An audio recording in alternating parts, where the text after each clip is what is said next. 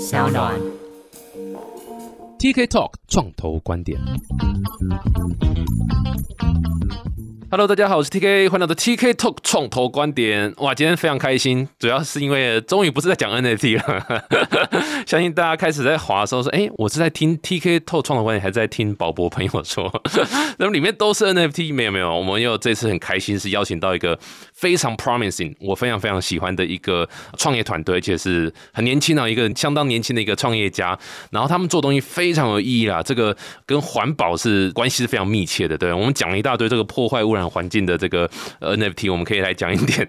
来平衡报道一下，讲一点这个环保相关的东西。我觉得我在他眼中看到很多就是现在这种年轻人想创业的一个影子啊，一个缩影，就是一个蛮符合现在你想创业的话的这个思考的一个方式。但是呢，这个绝对不是。想法类似或什么就可以成功。其实今今天可以听一下这个创办人分享很多甘苦谈。我现在赶快来欢迎一下我们这个算是非常非常有意义的题目啊，叫 Package Plus 佩克家的创办人叶德伟 Alan。Hello，Hello，大家好，我是佩克家的 Alan。Hello，哎、欢迎欢迎欢迎！我们其实很早就认识，我们在同一个 co-working space，对，在 Garage Pass 那边。Garage Plus，哇，这是全台湾最棒的 co-working space。对，因为他上过我们节目，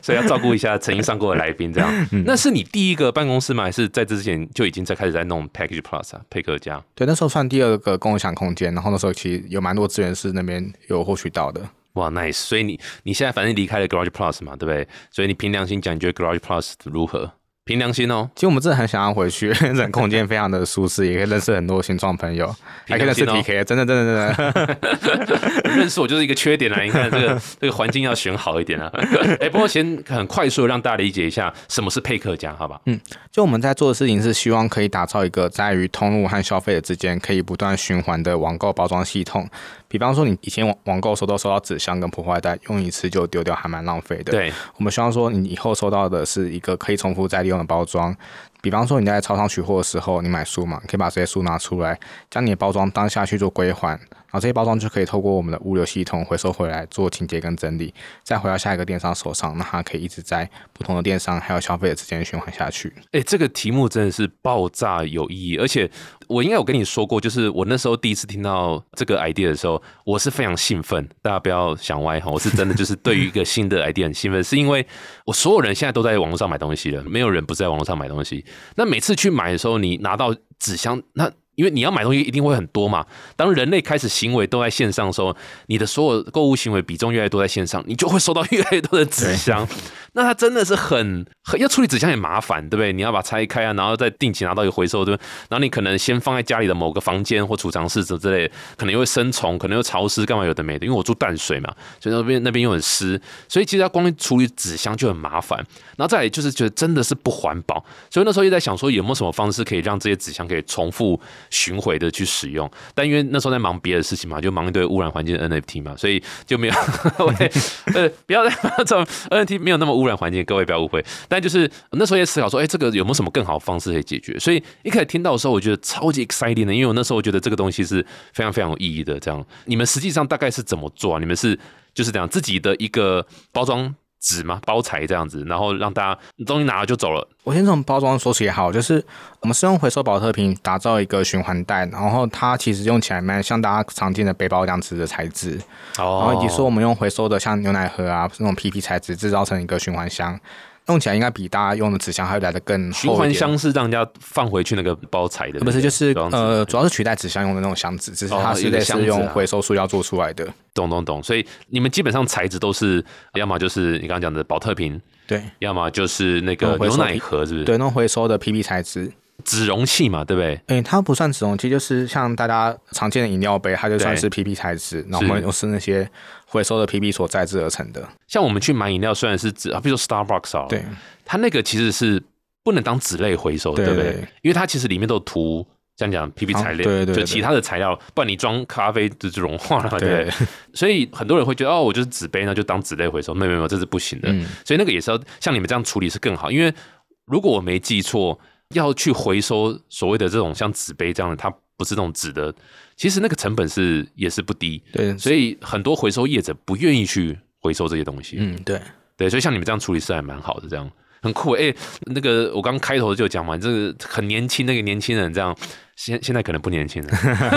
没有啦。哎、你现在几岁？今年二十九岁，对，还没三十嘛，都还非常非常年轻的。有小孩吗？没有没有，哦，很好，这样是正确的。所以这么年轻，这是你第一次创业吗？其实算我第三次创业。哦哇哦，你你可以对啊，分享一下你的一个创业的过程吗？怎么会这么那个命贱这样子，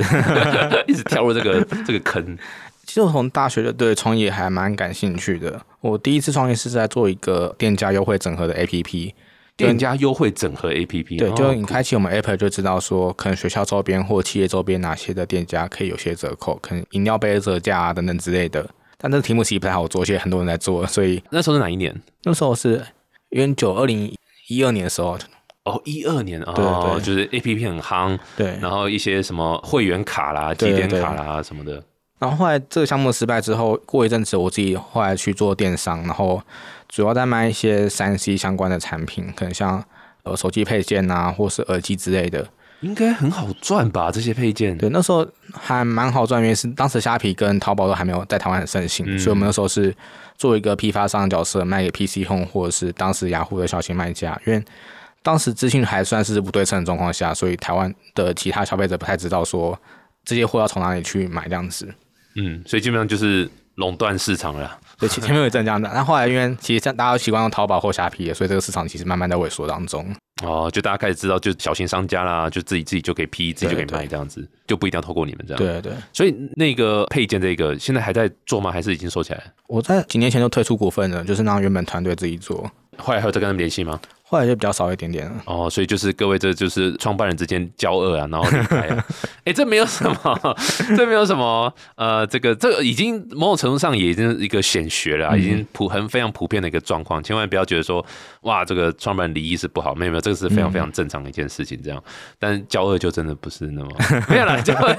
有有时候也很长啊，有有时候也会这样子。不过这个是呃不经一事不长一智啦，一个学习这样。哎、那那所以为什么那个配件晚会突然觉得说，哎、那林北来做一个配客加这种巡回包装这种东西？主要那时候我们在做三 C 配件的时候，我们自己也使用很多的这种网购耗材，像纸箱或塑胶这种破坏袋。当时我启发去做创业的原因，是因为我们当时有批一批环保的蓝牙耳机，它是用木头纹路取代那种塑胶材质那种耳机。然后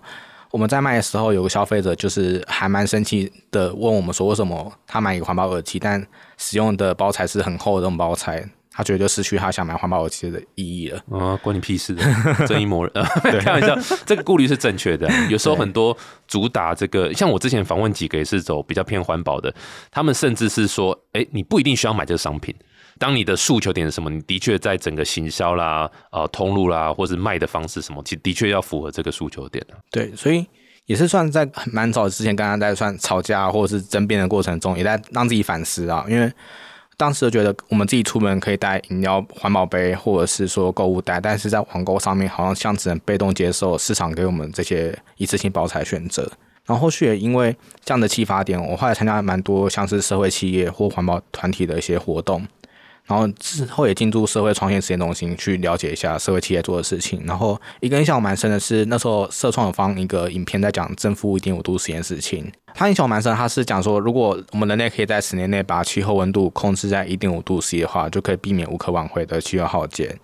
然后那时候有个前辈跟我跟我讲说，如果我们从今年开始到未来十年什么都不做的话，可能温度就上升五度到六度。我们再回来想说要做环保，是不是已经来不及了？这件事情对我启发还蛮大的，所以想说，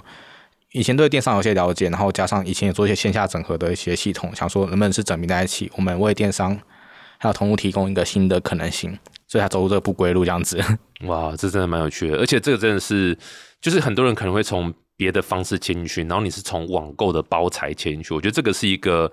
对我来讲，这是一个更能够让市场有感的一个方式，因为就像刚才讲，网购是大家几乎你知道，可能每个礼拜可能买个四五次，对不对？几乎快要每天一次，对，上去看一看，划一划，哎，不小心就就手滑就买了这样，然后就就是一个包材出来，所以这的确是一个蛮好切入点的、哎，不过我我也还蛮好奇，就是因为你是正大，对不对？你出来你是没有工作嘛，对不对？一开始就毕业后就忙，或者甚至求学就开始创业嘛，是这样吗？还是你有工作经验？我其实有工作的经验，之前有在银行或者是一些快消品的产业有待过一阵子。对啊，所以那这个要问银行金饭碗，对不对？嗯虽然没有什么东西是金饭碗，但是对，相对来讲比较安全稳定，配应该也还可以，对一个大学毕业新鲜人来讲。所以家人怎么支持你这件事情啊？他们其实一开始不太支持，然后其实帮我们开始创办团队，有两个也跑去银行上班了。哦，原本在创办团队 跑去银行上班，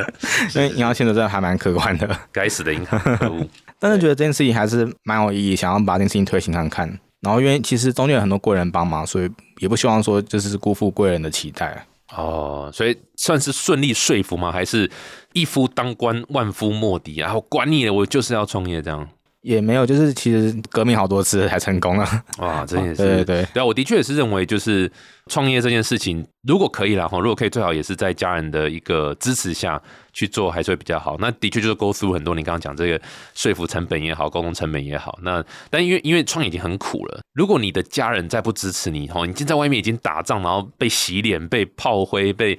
全身枪林弹孔这样子，然后回家就是你看吧，就叫你不要做吧。这边啊，如果早就叫你收一收了，可以了吧？玩够了吧？哇塞，那个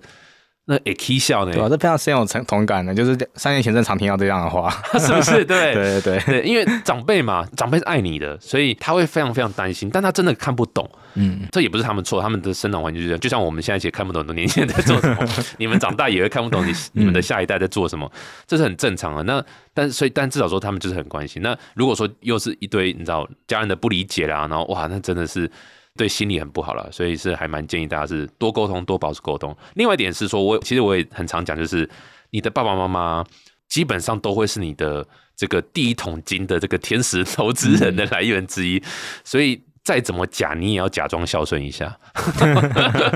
对不对？因为他们你从他们肚子里出来的嘛，所以摆 DNA，对不对？上帝就注定了说，哎，你赚钱为什么就是给你下一代花？你你还点头，我以为你要说没有，要靠自己努力。没有，但这一个好的，所以这个经验我觉得也蛮给很多可能知道年轻人想创业，就是还是要保持良好沟通啊，这不容易，因为正大出来，你自己平常你讲，人家都说创业，你知道。可以去演讲啊，哇，可以上报纸、新闻、杂志啊，什么光鲜亮丽，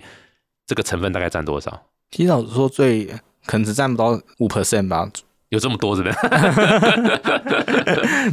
最多要处理还是说公司内部的一些事务上面的事情啊，跟大家内部的争执等等，很多还是人的事情在处理比较多，就是大家外表上看一些杂志的事情，都是占很小一部分。对啊，没有错啊！我就觉得我们我们自己经验，还有我觉得很多可能大学毕业生会干嘛，在想说，哎，我是不是来创业？我觉得第一个要考虑的是说，你你的热情在哪里？然后你你往那个地方创业，很有可能你接下来的半年都不会碰到那个热情的东西，因为你都要接触就是管理啦，对不对？薪水啊怎么发啦？然后就是人事的问题，谁跟谁吵架啊？然后对不对？或者是就这这都是跟。你知道，像你喜欢环保哇，可能你根本不要想到环保啦，你先想办法发下个月薪水。对，特别是你发不出来，你不要跟我讲你你是什么改变什么社会，什么拯救几棵树，那好小哎，因为你就是要发薪水这样，所以这个是一个很不一样，就是给大家分享结论就是不要创业了，对不对？少一个竞争者。好了，我们跳进来这个配客家的这个核心啊，所以你可不可以再讲一下，就是你们今天现在主打的是消费者吗？还是主打店家？对你们来讲，你觉得你这个？个 business model 要成功的模式，我们刚刚大概都知道嘛，就是哦，反正收到就是一个你们自己的包装的包材这样子。你们的推广是怎样？你们是会 focus 在说让更多 user 去去买，还是说你们是透过品牌上去推这样？其实我觉得它是一个环环相扣的生态系列，因为像我们需要电商配合，因为它是跟我们主要的客户跟我们做包装，但我们也希望消费者的支持，因为消费者是最终决定说他要使用循环包装的人，还有说他是归还的人。然后再还有是通路的部分，因为通路也是我们很重要合作点伙伴，所以它是一个环环相扣，又算是鸡生蛋蛋生鸡的一个过程。然后我们中间碰到蛮多困难，因为电商你也说通路够不够多，或者多少消费者愿意用。然后对通路来讲的话，他们今天如果设个点，他也看说有多少电商愿意加入，如果很少的话，他们也不愿意开店。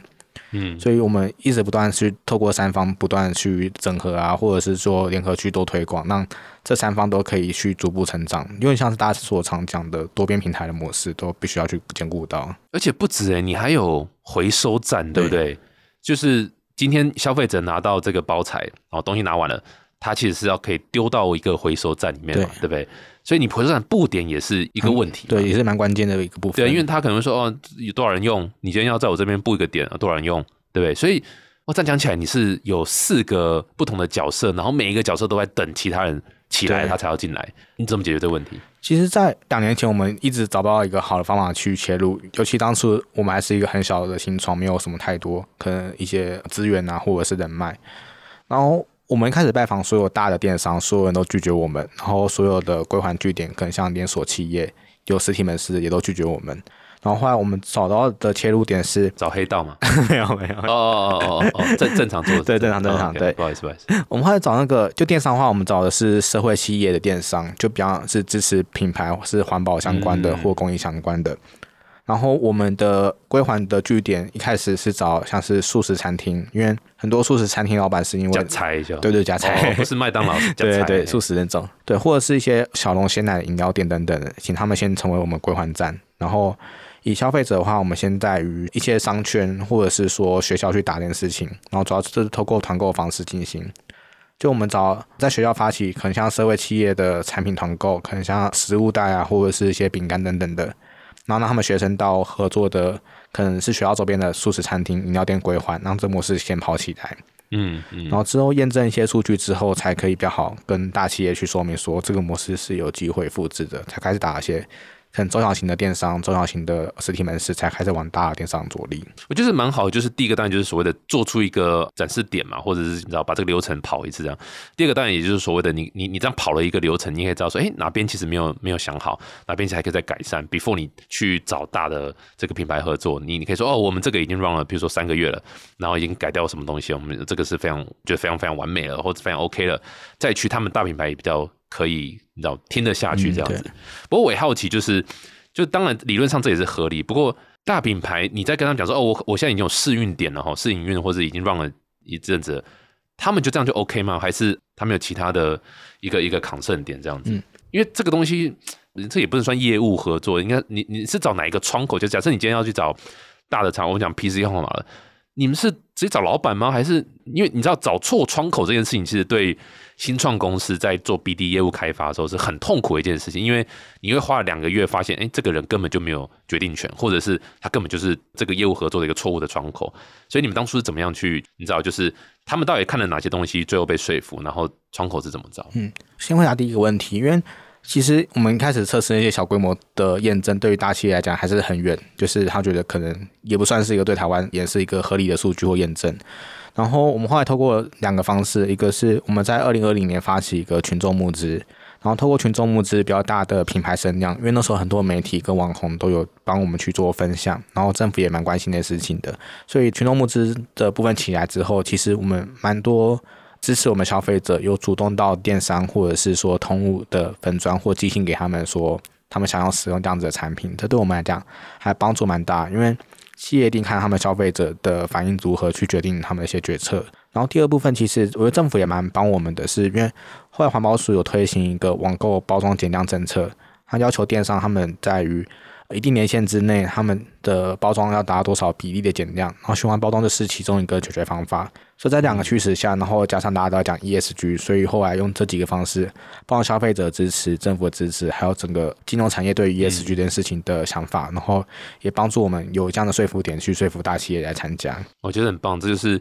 所谓的官商勾，呃，这所谓的那个官民合作啦，就是可以把这个平台建得更好。嗯理论上这本来就正确的做法嘛，而且其实很多新创不乏就是你知道，不能说利用，应该说就是。配合现在的政策的一个走向去做一些配套的一些服务，像比如说阳光伏特加，对我们也访问过，它也就是因为政府现在有那个计划，就是会二十年 buy back 你的这个店的这个政策，所以它可以提供这样的一个服务，这样，所以我觉得这本来就是一个很好的一个，我觉得蛮推荐新创公司要能够大概理解说，现在可能不管是法规啦，或者是整个政策上是往哪个方向走，因为你绝对不会希望是逆势而行啊，逆势而行就错塞了，就很惨，对啊。然后像你这样的做法很聪明，就是政府还会帮你 push 一下，我觉得这蛮好的。然后刚刚第二个问题是我们自己这块也是还蛮不知道怎么做，老实说，因为循环包装是一个新的产品跟服务，它不隶属于企业任何一个窗口，所以有时候我们对到是公关部，有时候对行销部，有时候对物流部，有时候碰到可能电商总部的人，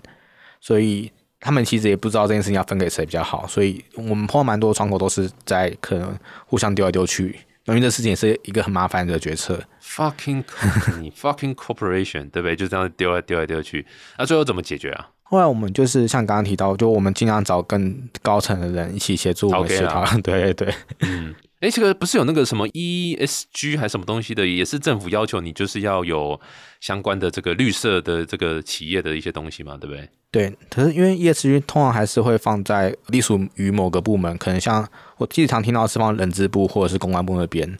但放人资部，对哦，蛮有趣的。嗯对或公关行销部等等的，对他们讲，这是一个公关行销啦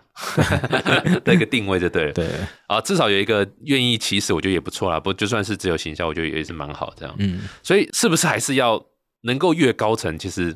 还是越好？对，因为我觉得不同层级的主管他们看的议题不太一样。如果是以企业更高层的话，可能是看的是三年到五年的发展或更长期的发展。以循环包装产业来讲，会它可以带来多少的一个呃未来品牌啊，或者是通路 CRM 等等的一些可能性。嗯嗯，对懂，interesting。我刚听到一个蛮有趣的点，我我我有吸收到，就是你 run 个群目，然后有很多这个 Carol 来背书啊什么。我记得那时候还有那个金鱼，对，金鱼脑，金鱼脑嘛，对不对？我我印象中也是蛮深刻，就是有一波声势起来这样。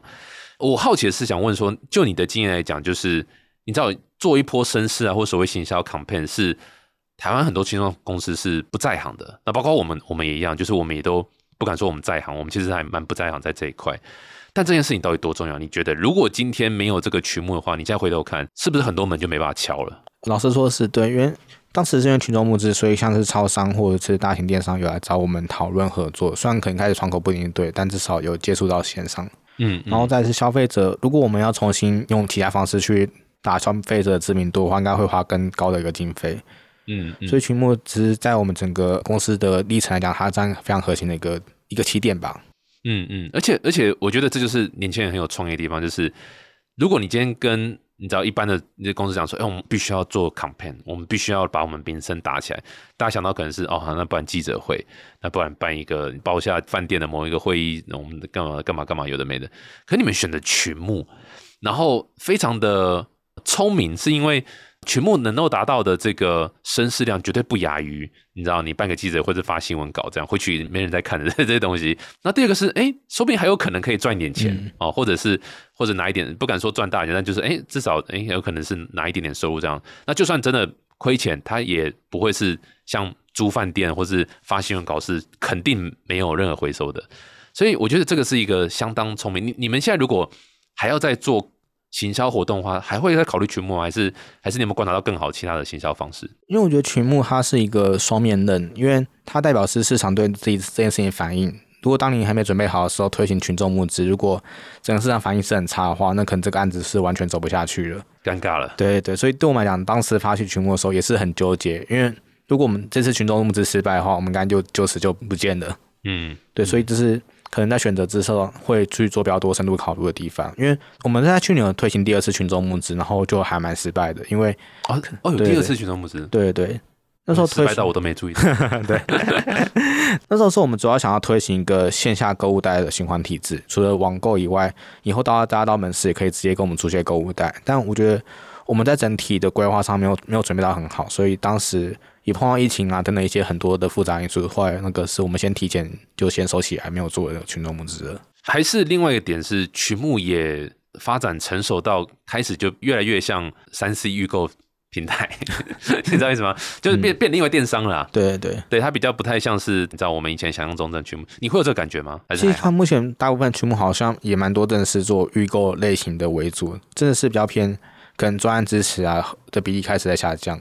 对，我觉得这也是很蛮可惜的一个现况啊。那我好奇就是你知道，因为毕竟你也算是这个年轻人代表这样，所以假设今天真的你要一家公司要做更多行销好，或者是 campaign 什么之类，有什么其他方法吗？你会推荐的？老实说，我还是觉得可能比较偏大家传统方式，就跟 KOL 去做一个深度的合作，但是嗯或者是说做一些新创之间的资源整合。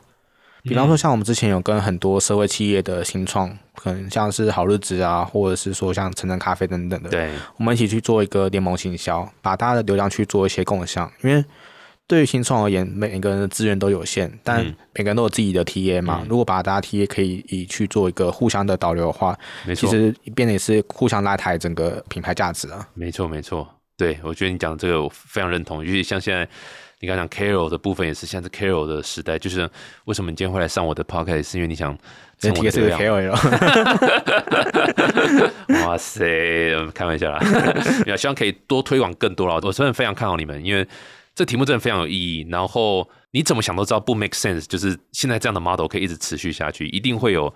需要被破解的时候。这样子，那这种环保循环是蛮重要的啦。哎，所以对 user 来讲，你有看到刚讲都是 top down 嘛？哦，品牌啦、平台说，哦，我们现在有合作这个喽，然后可以让你干嘛？你有看到什么样的趋势或是状况是 user 会希望说，哎，我希望我在买的这个平台是有合作配克家或是佩克家相关这样的一个这种循环包装的。我举例，我们最近刚好看到的，因为像是环保的社群有一个叫不速之客的，不知道大家有没有加入那个社团？然后，因为我们最近其实跟虾皮刚做电到店的合作，然后发觉到其实有些有使用虾皮电到店，同时使用我们循环包装的消费者，有到不速之客去做分享，然后同时间那篇贴文好像呃到两千多个按赞数，然后也蛮多人转发的贴文给一些电商等等的，哇，因为其实大家对于环保消费者而言，他希望他的使用场景越来越广，会是最好的这个方法。然后，其实那篇贴文出来之后，有些有看到那贴文的电商，或者有被 take 到电商，又来找我们讨论合作的方式。对我们讲是还蛮意外，因为这完全不是谁好的，是我们刚好正看到这个场景，然后消费者就回来跟我们讨论这样子的合作，或电商回来讨论这样的合作。蛮酷的，蛮酷，就是这这是一个很棒的一个现象。哎，所以你刚刚提到虾皮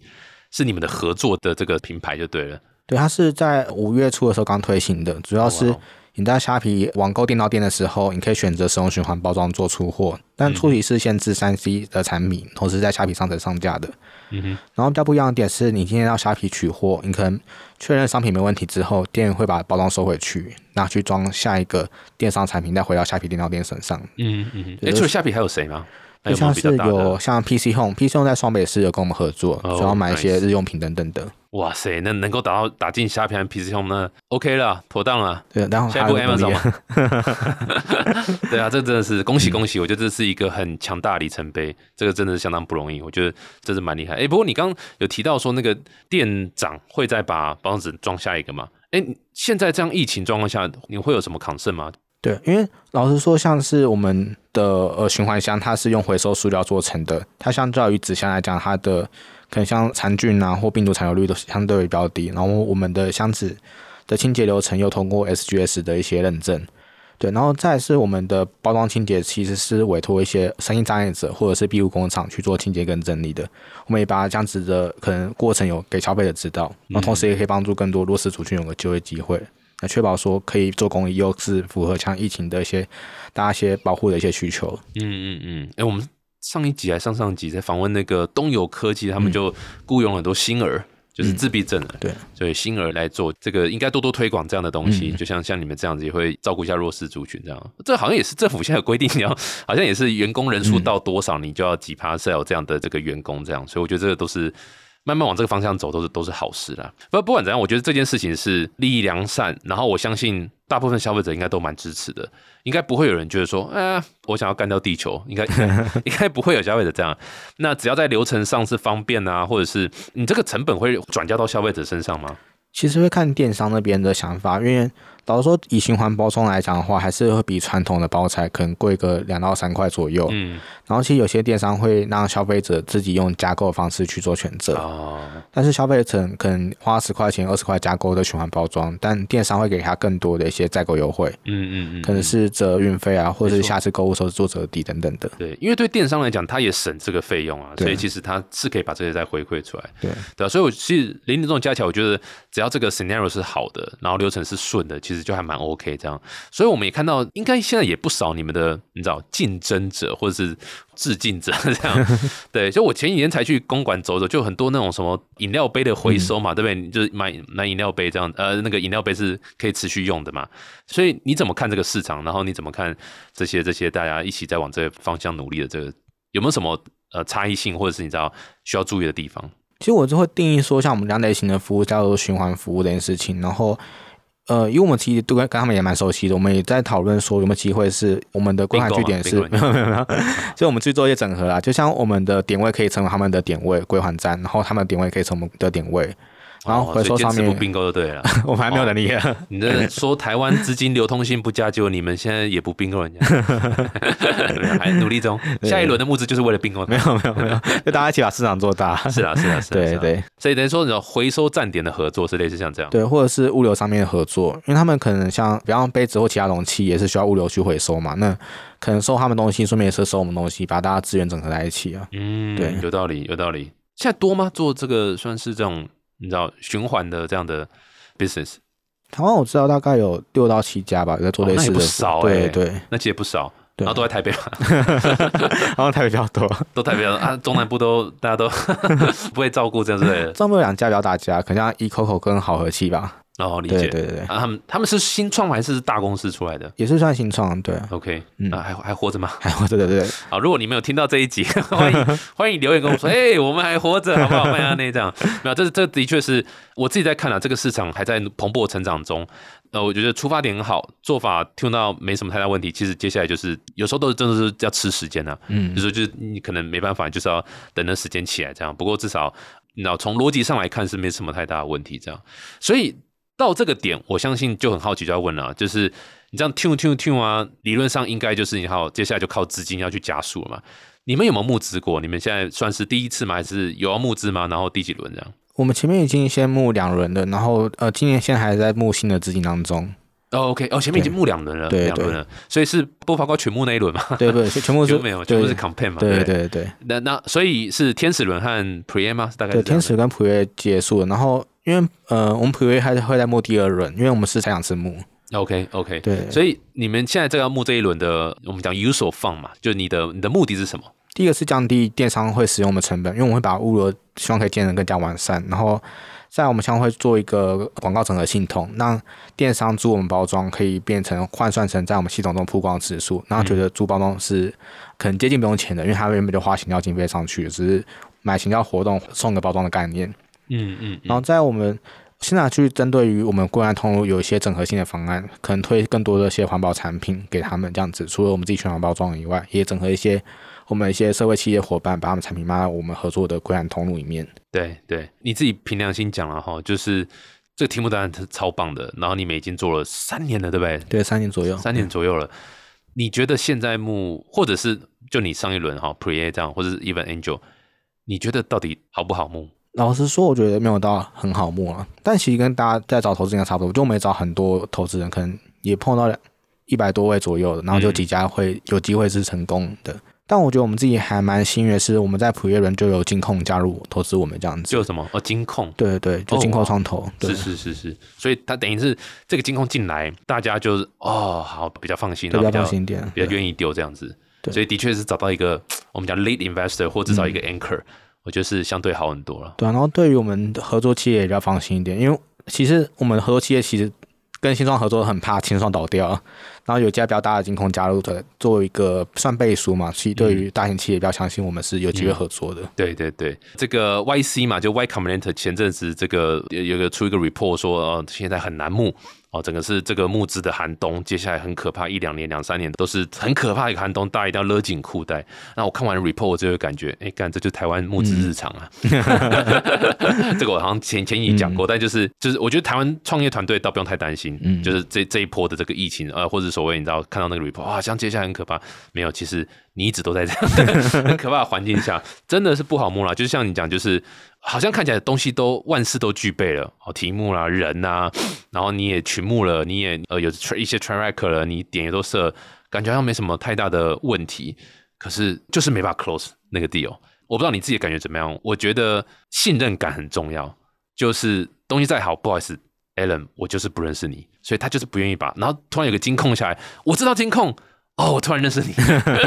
你知道这对我来讲是一个很嗯怪的一个投资逻辑。那呃，sorry，不能说怪，应该说我可以理解。可是如果一直都是这样的方式的话，那 guarantee 台湾不会有新创啊，嗯，因为所有人都是要先认识个五六年、六七年，然后你才有可能去做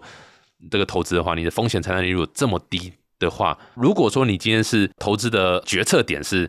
呃，不好意思，我要我要先了解这个人，我三年五年才那个的话才能够消灭。因为我知道题目很好，我知道彼此嘛，我都我感觉都很 OK，可是我就是自己心理门槛过不去那个，那这个就其实也不用投资人，你就股票就好了嘛，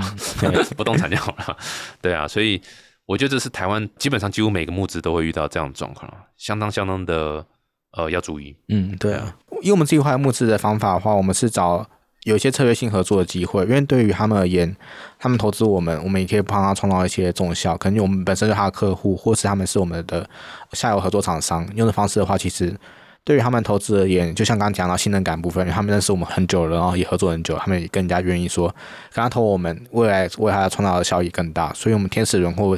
前面普约伦有一个伙伴是底长化工集团，因为他们是协助我们做包装厂商，对，所以也合作蛮长的时间点，他有幸运得到他们总裁的呃的的投资。嗯嗯，这个是我一直很推崇的方，就是你的客户是你的合作伙伴，也是你的投资人，因为代表他就是 in here for the long run，对不对？他就是想要跟你一起 build 这个东西，再就是你的东西真的是还不错，所以他会愿意就是除了你知道当客户或者当伙伴之外，他也想跟你一起。成长这样，我觉得这是一个很好的一个一个指标了，很酷哎！哇，今天这个是最后用这么痛苦的一个方式结尾，在相当的没有，但就是觉得 Alan 一定也是这个。呃，如人饮水，冷暖自知嘛，这故中滋味是很难跟别人说。但是我相信，就是有募资过的创办人，应该都可以体会说我们到底在 讲什么东西。这样，你最后有没有什么这个建议啦，或是你知道一些特别的雷啊，要给想创业的大学生啊，或者是毕业生啊，然后或者是说就想做这个你知道比较偏环保的这样相关，有没有什么建议？这样，因为刚刚讲募资的事情嘛，然后我这边也分享一下募资这块哈，因为